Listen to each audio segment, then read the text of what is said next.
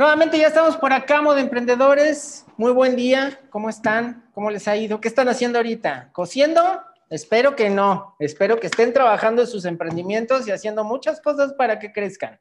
Y aquí ya nos acompaña con nosotros, que también ya está bien, bien, bien, ya está a punto de empezarle a quitar la liga a la trenza el día de hoy. ¿Cómo está, Rafa?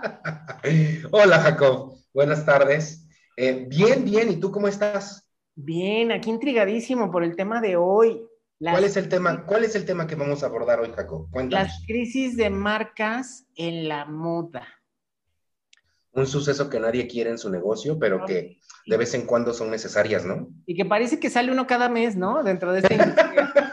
sí, totalmente. Venimos con algunos buenos ejemplos. De, pero hasta nos sobraron, estábamos pensándole y no, bueno, salieron un montón. Pero bueno, ya saben que aquí la idea es llevar un poquito de orden para que les sirva de algo y que se genere muchísimo más conocimiento que les pueda aprovechar. Vamos entonces empezando. ¿Qué es una crisis de marca? ¿Tú qué entiendes por crisis de marca, Huerta? Mira, para mí, Como pregunta una, crisis de marca es un momento crucial. Un momento crucial en el que se ha suscitado un problema interno que se vuelve externo y que además está generando una polémica de alto impacto entre los consumidores de la marca y si no son consumidores, entre el público en general. Bien, justo. Así es como tenemos que definir a una crisis dentro de una marca como un suceso extraordinario que principalmente está afectando la reputación y el prestigio de la marca en cuestión, ya que hay algo que tenemos que entender que ya cambió. Ya nada se rige solamente por la pasarela. Todo lo dice la opinión pública. Todavía en los noventas, ochentas, noventas, me acuerdo que la gente decía que lo que había sacado el diseñador fulanito de tal en pasarela se había vuelto tendencia y ya en todos lados lo veíamos. Pero ¿qué creen? Gracias a esta maravillosa herramienta que se llama Internet, que democratizó, que ha democratizado cada vez más la moda, haciéndola cercana para cualquier persona, pues eso ha provocado que haya una transformación. ¿Por qué? Porque ya no se dicta directamente en estas plataformas, en estas tablas, qué es lo que sucede. La misma calle es la que está diciendo qué es lo que está pasando y por lo tanto la calle es la que decide si está bien o no una marca. Y todo esto, ah, ¿qué podría ser? Parte de este torbellino que de la cultura de la cancelación, parte de este torbellino de la cultura de lo, de lo políticamente correcto, podríamos decir, Rafa. Claro, también. Y también sabes que influye mucho. Eh, acabas de, mencionar un, factor muy importante que es la calle. La calle también es la que ahora se encarga de mandar el mensaje al mundo entero de, cómo se va a adaptar esa moda que se está proponiendo en las tablas. ¿Qué será? Esta globalización que estamos viendo hoy en día afecta ya de manera, pues, ahora sí que global, ¿no? Vaya la redundancia en ese sentido. Sí. Pero ¿Y sabes qué influye también mucho, Jacob? El modus vivendi de la gente. Ajá. ¿En qué sentido crees que lo afecta? Pues mira, yo creo que em, antes el estilo de vida era, era como más eh, unificado. Todavía en décadas pasadas el, estilo de vida era muy unificado, que si de la casa a la oficina y de la oficina al bar para tomar unos drinks, y que si el, vestido de Diane von Forstenberg era apto para la oficina y nada más te, agregabas unos accesorios y te lanzabas al estudio 54 en la noche. Entonces, la verdad es que ahora, eh, pues la gente vive diferente, la gente piensa diferente, siente diferente, consume diferente precisamente porque ha habido un cambio de mentalidad muy, muy profundo y muy importante que ha venido impactando a toda la industria. Justo, ese es el punto. ¿Cómo, podríamos visualizar ese cambio de, mentalidad, Rafa? ¿Tú cómo lo visualizas? ¿Cómo lo visualizas tú? Bueno, el cambio de mentalidad creo que principalmente viene del cambio de generación, ¿no? lo, vivimos, lo, lo, hemos visto. Creo que la manera más clara de poderlo ejemplificar podría ser cuando estamos analizando a un generación X, ¿no? ¿Cuáles son sus objetivos de vida?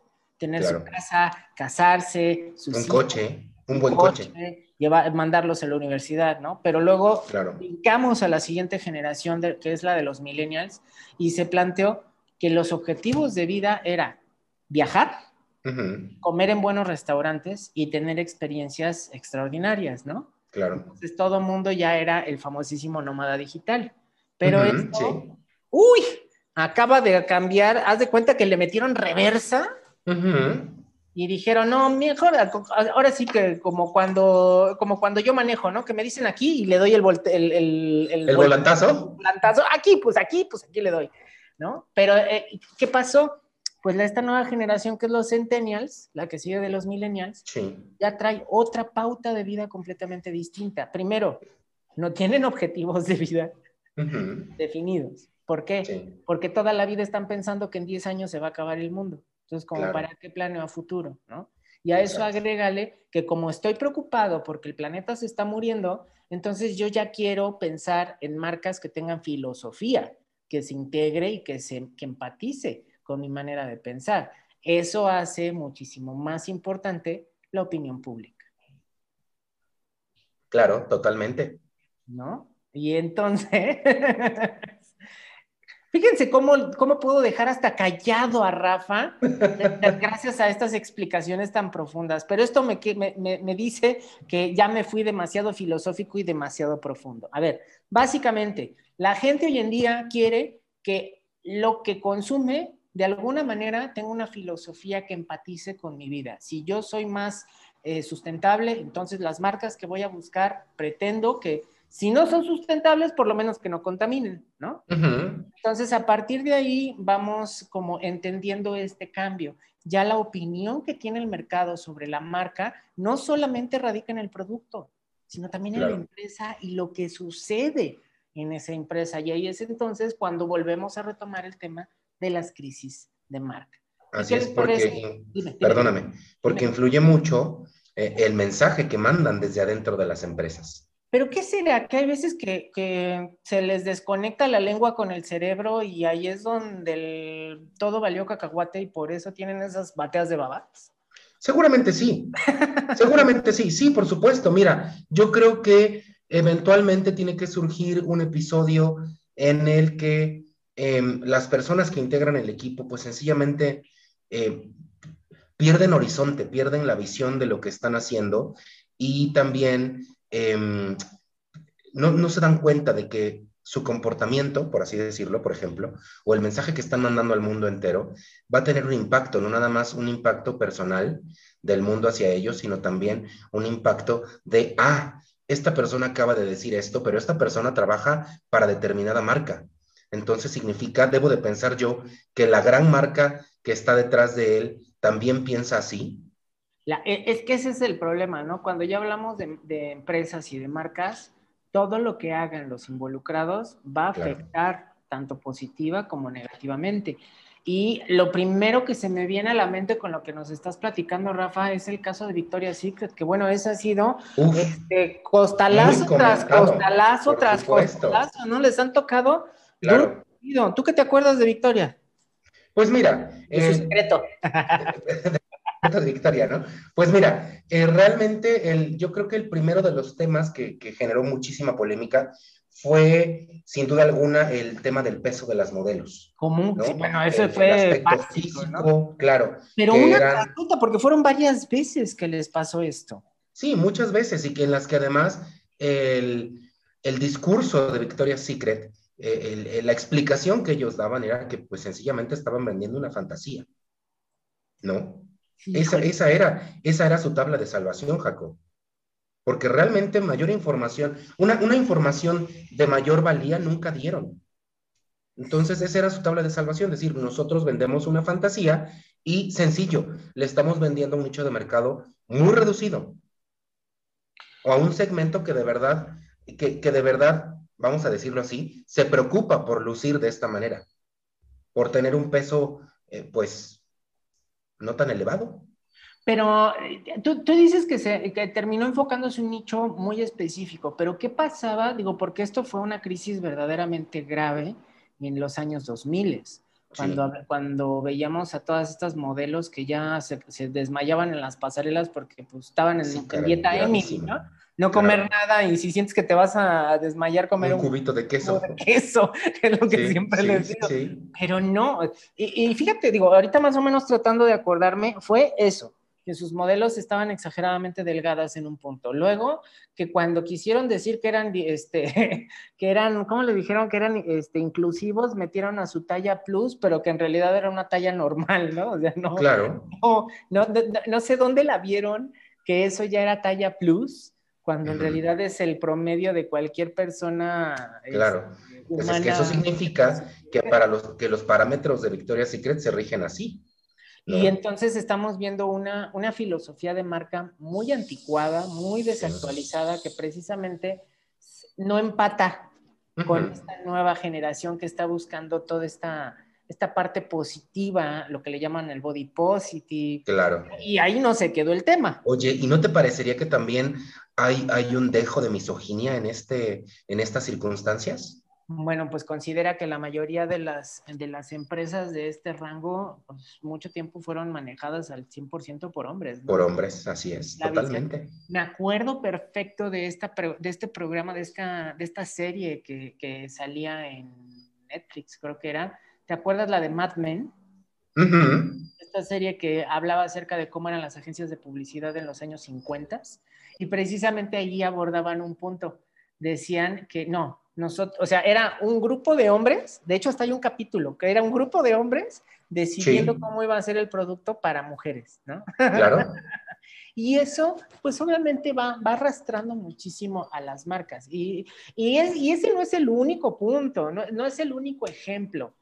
Vámonos por otro, otro enfoque, vámonos por un enfoque más hacia el tema de racismo.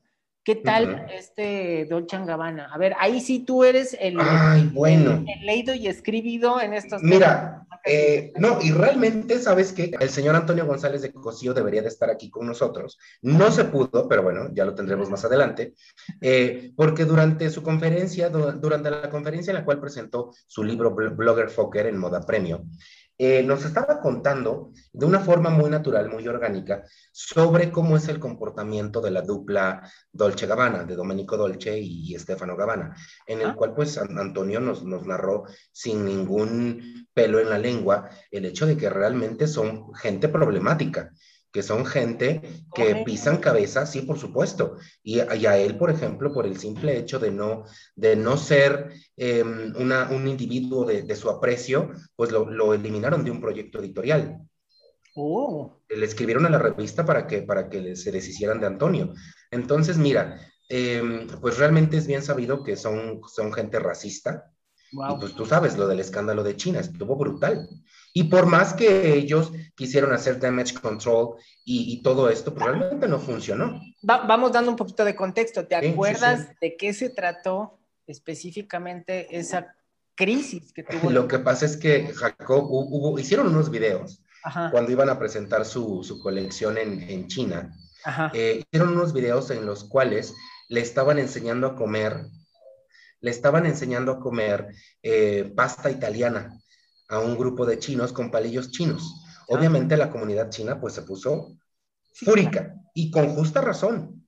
Con justa razón, porque yo digo, claro, claro, claro, eran, los estaban minimizando. Entonces imagínate tú.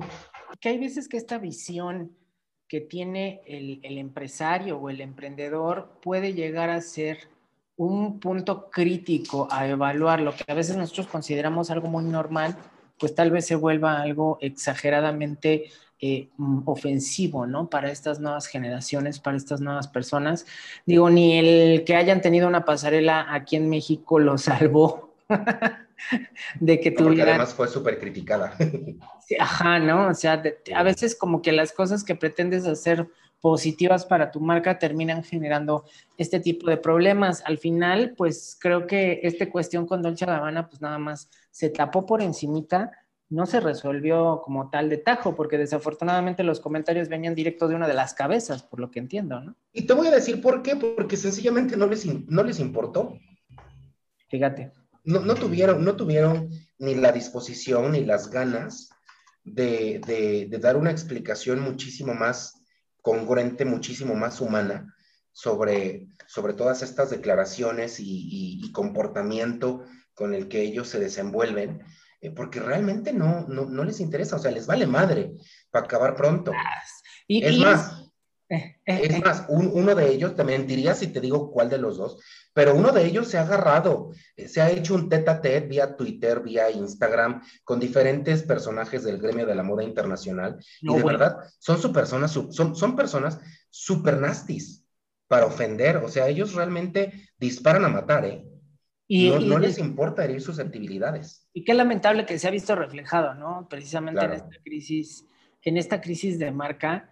Eh, y bueno, ¿qué, qué, qué, qué, te puedo decir? Lo, lo, primero que se me viene a la mente es como que pareciera que es una, una táctica eh, muy, muy de moda, de tratar de, híjole, pues ya la cagué, eh, ahora levanto el tapete, lo meto abajo del tapete y hago como que no pasó nada, ¿no? Pero... Barres por donde ve la suegra. Ajá, exactamente, pero ¿sabes cuál es una? Eh, ahí se están topando con un problema que no se están dando cuenta mañana estas nuevas generaciones no olvidan.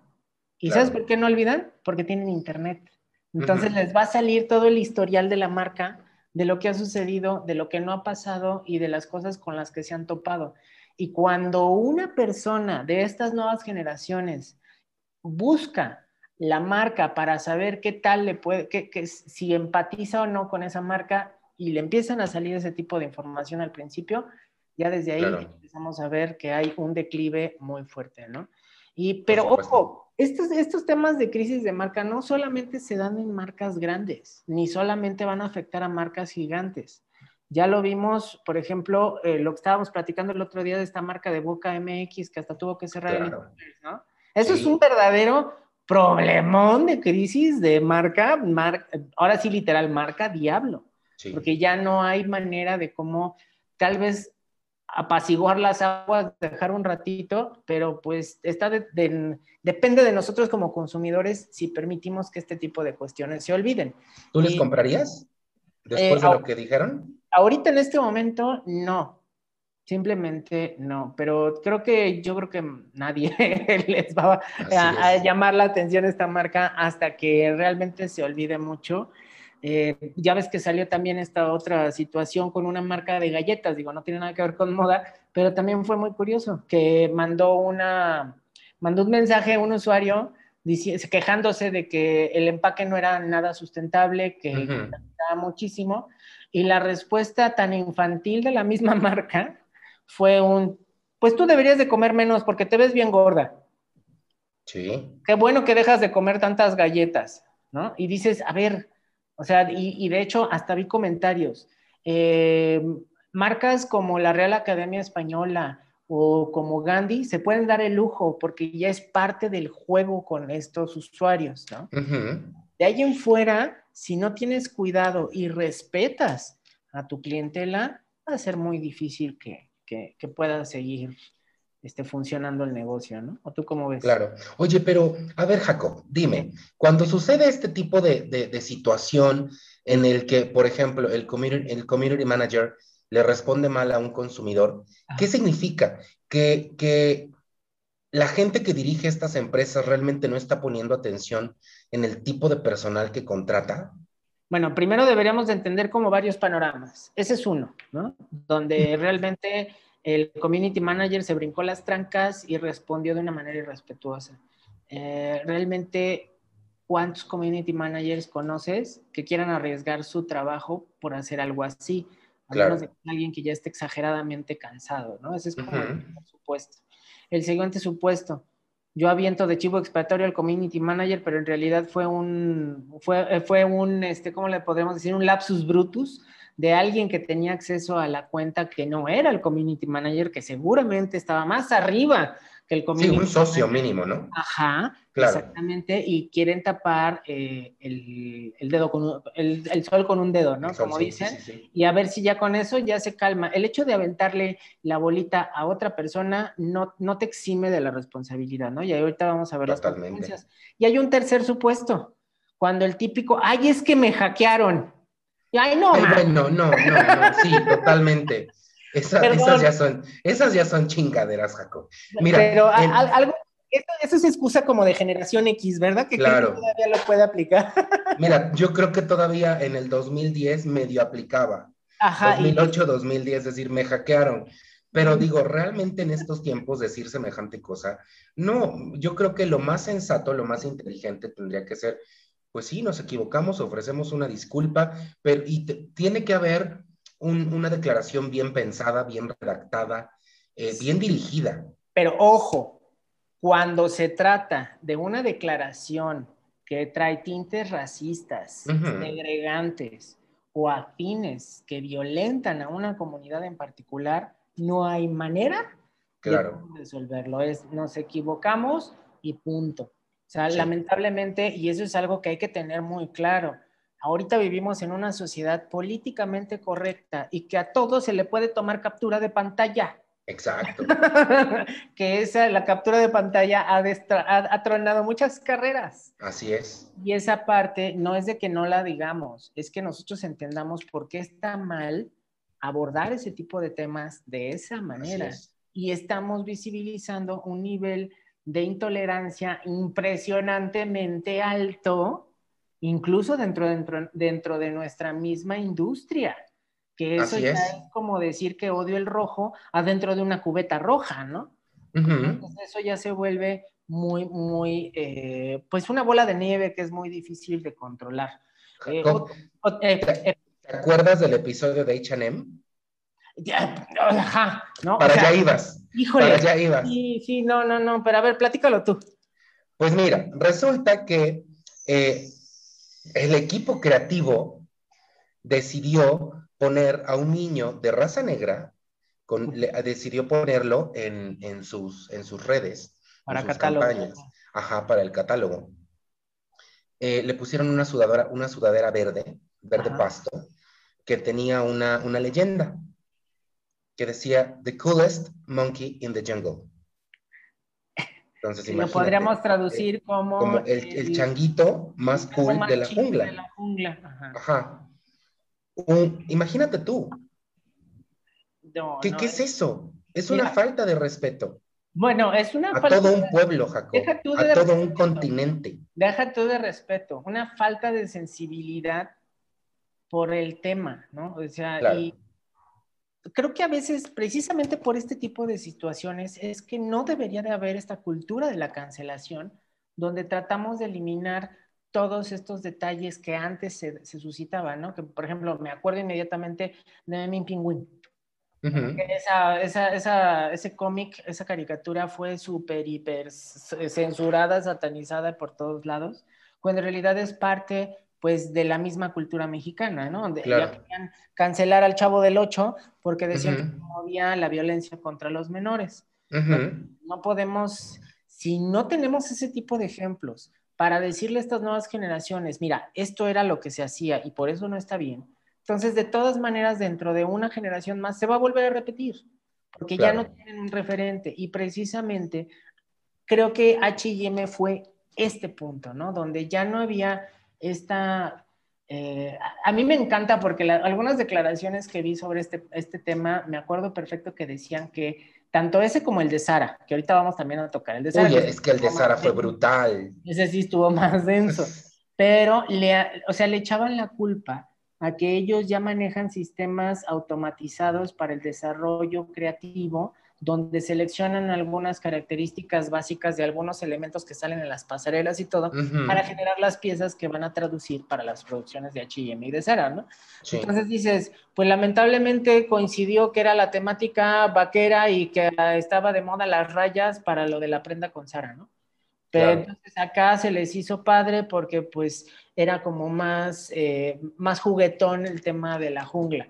Entonces dices, ok, pero creo que esa revisión, y de hecho creo que ahí dijeron que a partir de ese tipo de errores iban a volver a tener una persona que revisara antes todas las colecciones para evitar este tipo de detalles. Así es. Pues, lamentablemente les generó un problema impresionante a las dos marcas, ¿no? Para aquellos que no sepan, ¿cuál fue el, la, la, prenda infame que también sacó Sara, Rafa? Fue una, mm, una playera. Una, playera a modo de pijama, si, si no me equivoco. Era como una que venía con un estampado de rayas entre azul y gris, con una estrella en la zona del pecho, en la zona izquierda del pecho de la playera. Entonces, Jacob, pues, sencillamente resulta que este, este diseño de Sara empata perfectamente con eh, los uniformes que usaban las personas de la comunidad judía que estaban eh, pues reclutadas, recluidas más bien, en los campos de concentración en Auschwitz. Entonces ahí ya vamos viendo que tiene un trasfondo todavía más relevante que a lo mejor igual para un centenial no tiene nada que ver. sí, sí, sí, sí, totalmente. Realmente no, no les impacta, pero precisamente por eso es que deberíamos de cuidar más cómo, por eso las marcas deben de cuidar más cómo manejan esta parte de la comunicación. Así cómo, Cómo, cómo, y, cómo afecta a las empresas eh, una, un error de comunicación de las cabezas, que hay veces, como lo que decíamos del community manager, que hay veces que le echan la culpa, pero por otros lados, pero hay otras veces que la misma cabeza mete la, mete la cabeza y mete el pie. Y mete todo y se va de hocico completamente. Y entonces ahí se genera todo un problema que se le queda a la empresa. Me acuerdo inmediatamente ahorita de lo que me estabas platicando que sucedió con Harper's Bazaar. Bueno, es que esto fue garrafal, Jacob. ¿Qué sucedió? la, a ver, la semana pasada, bueno, resulta que eh, eh, Aldo Rendón, que es un reconocido stylist y productor de moda en la industria mexicana, eh, lanzó un tuit en el que criticaba fuerte y duramente a Lucía Alarcón Zamacona, que es la em, editora de la revista Harper's Bazaar de México. ¿Por qué? porque en su cuenta personal de Twitter, Lucía, em, pues apoyó las terapias de conversión para la comunidad homosexual y con, la, con la frase de Jesús salva vidas. Entonces, imagínate tú, eh, naturalmente Aldo demostró su descontento, su decepción, su enojo de una forma muy directa y, sin, sin, pelos en la lengua, repito.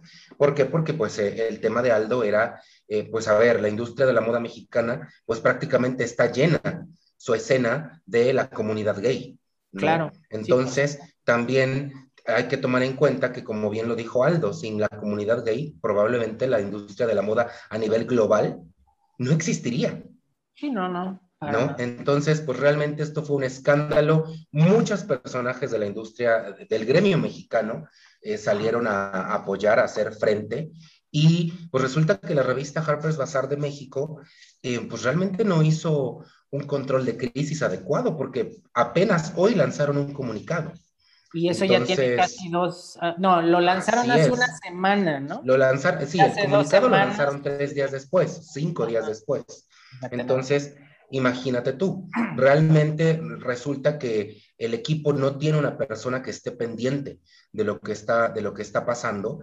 Y em, pues primero, además, Lucía dijo que le habían hackeado la cuenta.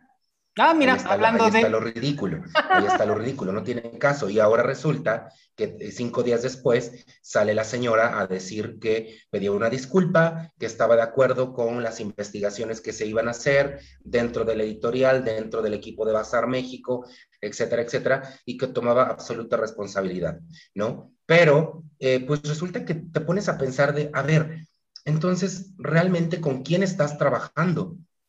¿Quiénes son tus colegas en la industria de la moda mexicana, Jacob? Fíjate que yo me iría todavía un poquito más arriba. O sea, ¿qué tipo de gente es la que está coordinando los contenidos de un medio de difusión? Así es. O sea, enfocado a esta industria. Y si la semana pasada estábamos hablando acerca de diversidad. Exacto, exacto. ¿Dónde está el respeto?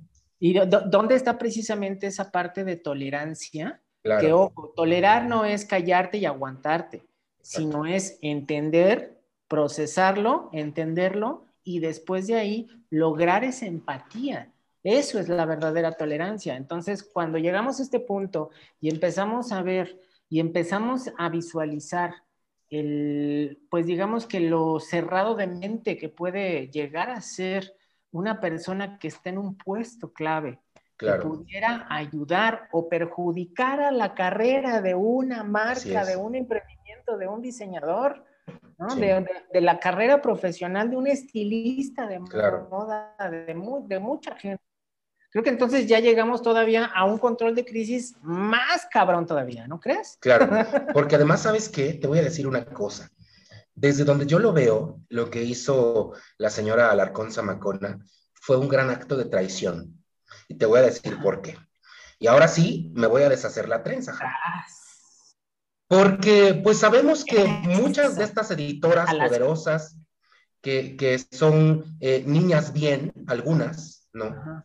Niñas de familia bien de toda la vida, como se dice aquí, em, pues resulta que son editoras de adorno, editoras florero, como bien se les llama también en el gremio, gracias a un famoso editor de moda. Entonces, eh, pues sabemos que son editoras de adorno, que realmente lo único que hacen es cobrar un sueldo y estar eh, como eso, como un florerito que está adornando a la, editorial para la cual trabajan. Entonces, están, están traicionando a todo ese equipo de comunidad LGBT que se parten la madre para hacer magia para la revista Bazar. ¿Sabes cuántos editores, columnistas, fotógrafos, stylists, eh, maquillistas, todo el, modelos, marcas. Claro, porque también está atacando de alguna manera a los diseñadores que están prestando sus prendas para hacer la editorial. Imagínate tú, hay que dimensionar la, la gravedad de lo que expresó Lucía Alarcón Zamacona. ¿Sabes? El hecho de que esta señora haya publicado un tuit en el que te está diciendo que Jesús salva vidas y que sí a la conversión, a las terapias de conversión para la comunidad homosexual, a mí se me hace realmente esto, em, pues, una, una aberración. Esto, esto para mí es un statement muy estúpido y todavía más estúpido es, es, es pues, ver que la revista, que la, licencia en México no tomó cartas en el asunto, porque para mi gusto, en ese preciso momento la señora tendría que haber dejado de ser parte del equipo y la revista tendría que haber ofrecido una disculpa pública. ¿O cómo lo ves tú, Jaco? No, lo primero que tengo que, que resaltar, fíjense nada más los que nos están escuchando, el alcance de una mala decisión de comunicación que involucra a todas las personas claves de la marca, ¿no? Eh, sí. Eh, definitivamente creo que esto tiene consecuencias, debe de tenerlas. Eh, ya no, ya no, esta nueva generación ya no permite ese tipo de, errores, porque acuérdate que es, un, es la, generación anti-bullying completamente. totalmente. realmente lo que aquí vemos es precisamente la misma reacción de la gente y cómo eso le va a poder repercutir a, corto plazo que ya le esté repercutiendo, puesto que ya estamos hablando de esto, y a mediano plazo, que obviamente la, misma marca eh, se va a ver afectada. Híjole, Jacob, eh, dime. pongámonos a pensar, perdóname que ya te interrumpí otra vez, pongámonos a pensar en cómo se sintió Antonio González de Cosío, cómo se sintió, cómo pudo llegar a sentirse tal vez el señor Fernando Toledo, cómo pudo llegar a sentirse el señor Marco Corral, cómo pudieron llegar a sentirse todas estas personas que, somos homosexuales o lesbianas, ¿sabes? Que, que de repente dicen, oye, hace tantos años yo colaboré con Bazar y yo ni siquiera me imaginaba que la gente que dirige, que la gente que está dentro, que la gente que me llama para que yo proporcione mi talento y mi calidad para su revista, esté considerando que mi estilo de vida es un pecado, que yo debería recibir una terapia para volver al buen camino, para convertirme al, camino de la heterosexualidad. Más de cuenta que estoy... Piénsalo así, Jaco. Back to the Future a 1960, ¿no? Así es, así es. Entonces, de verdad, yo creo que este, en lo que va del año, este ha sido el peor de los escándalos en la moda mexicana. No manches, y, y, todavía no vamos ni, y apenas vamos a la mitad del año. Así es. Honestamente, lo, yo, yo esperaría que a la comunidad, al gremio, que no se le olvide, ¿sabes? Que, que, no tenga memoria de teflón. Exacto. Que no se le olvide quién nos ha ofendido a todos, porque es una ofensa, Jacob. Totalmente de acuerdo. Tanto, tanto la acción, tanto el statement de Lucía Alarcón Zamacona, como la no acción inmediata y oportuna de la revista Harper's Bazaar México. Sí, porque también, o sea, malo los que lo hacen, malo los que también no hacen nada. Así es. Y ahí es donde también nosotros tenemos nuestra parte, ¿no? O sea, sería muy, muy... Em, pues, ¿cómo lo podríamos decir? Eh, muy inconsciente de nuestra parte no tocar este tipo de temas cuando son importantes y vitales, precisamente para el desarrollo correcto o para un florecimiento eh, de la industria. Claro. Y si te pones a pensar también en cuántas personas han cometido suicidio, Uf. porque se les está mandando este mensaje. Claro, se ve nada Entonces esta señora se vuelve parte de un colectivo nocivo que afecta el modo de vida que cada quien tiene derecho a elegir. Y ojo, no es satanizar a la persona, es satanizar. No, claro que no. Es, eh, ¿cómo le podríamos poner? Eh, evidenciar este tipo de, de, corrientes o de flujos o de pensamientos que vuelven precisamente a, a, generar un retroceso en, en, este avance de la diversidad y de la tolerancia. ¿no? Así es. Rafa, ya se nos acabó el tiempo. Ahora Qué sí pena, caray. nos aventamos, bueno, duro y tupido el, el chisme. Eh, estuvo muy interesante hablar, cómo, fíjense cómo llega a tener una escala, cómo llega a escalar a tal grado este tema de las crisis en la marca, ¿no? Y de dónde puede venir y que hay veces que, pues de donde menos nos esperamos de algo tan sencillo se puede generar algo tan complicado. Claro. Rafa, muchas gracias. Gracias a ti, gracias a todos. Ya nos vamos y recuerden, todos los miércoles tenemos nuevo episodio del podcast, no se lo pierdan. Aquí nos estamos escuchando. Y que estén muy bien. Bye bye. Adiós, Rafa. Chao. bye.